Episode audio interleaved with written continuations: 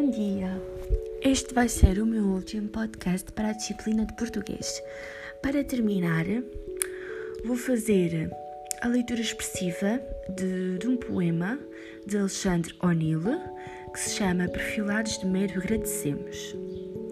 Depois vou dar o meu comentário pessoal acerca do poema e, por fim, uh, falar um pouco da importância da liberdade na vida do homem.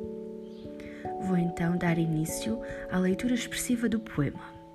Perfilados de medo, agradecemos. O medo que nos salva da loucura. Decisão e coragem valem menos, e a vida sem viver é mais censura. Aventureiros já sem aventura, perfilados de medo combatemos, irónicos fantasmas à procura do que não fomos, do que não seremos. Perfilados de medo sem mais voz, o coração nos dentes oprimido, os loucos, os fantasmas somos nós. Rebanho pelo medo perseguido, já vivemos tão juntos e tão sós que da vida perdemos o sentido. Agora vou deixar o meu comentário pessoal acerca do poema. Logo no princípio, mesmo no título, a palavra agradecemos refere-se a um nós que aparece em estado de medo. Segundo o sujeito poético, o nós vive em estado de medo, numa atitude passiva, sente-se isolado e no estado de desorientação. Porquê? Porque se conformou com esta situação. O ambiente descrito neste poema é um ambiente de medo e de perseguição, porque as pessoas viviam sem liberdade, com permanente receio e por isso sentem-se oprimidas pelo regime.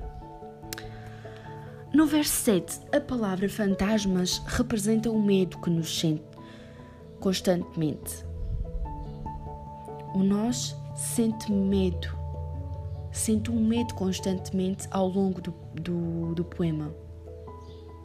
Depois, no verso 11, vamos ter a repetição da, da mesma palavra, os fantasmas. Aqui representam as próprias pessoas, porque não podem viver a sua vida devido ao medo que sentem o nós encontra-se com o coração nos dentes oprimidos porque não pode dizer o que sente e por esse motivo não tem voz. No, no poema dizia sem mais voz. O nós sente um medo constante.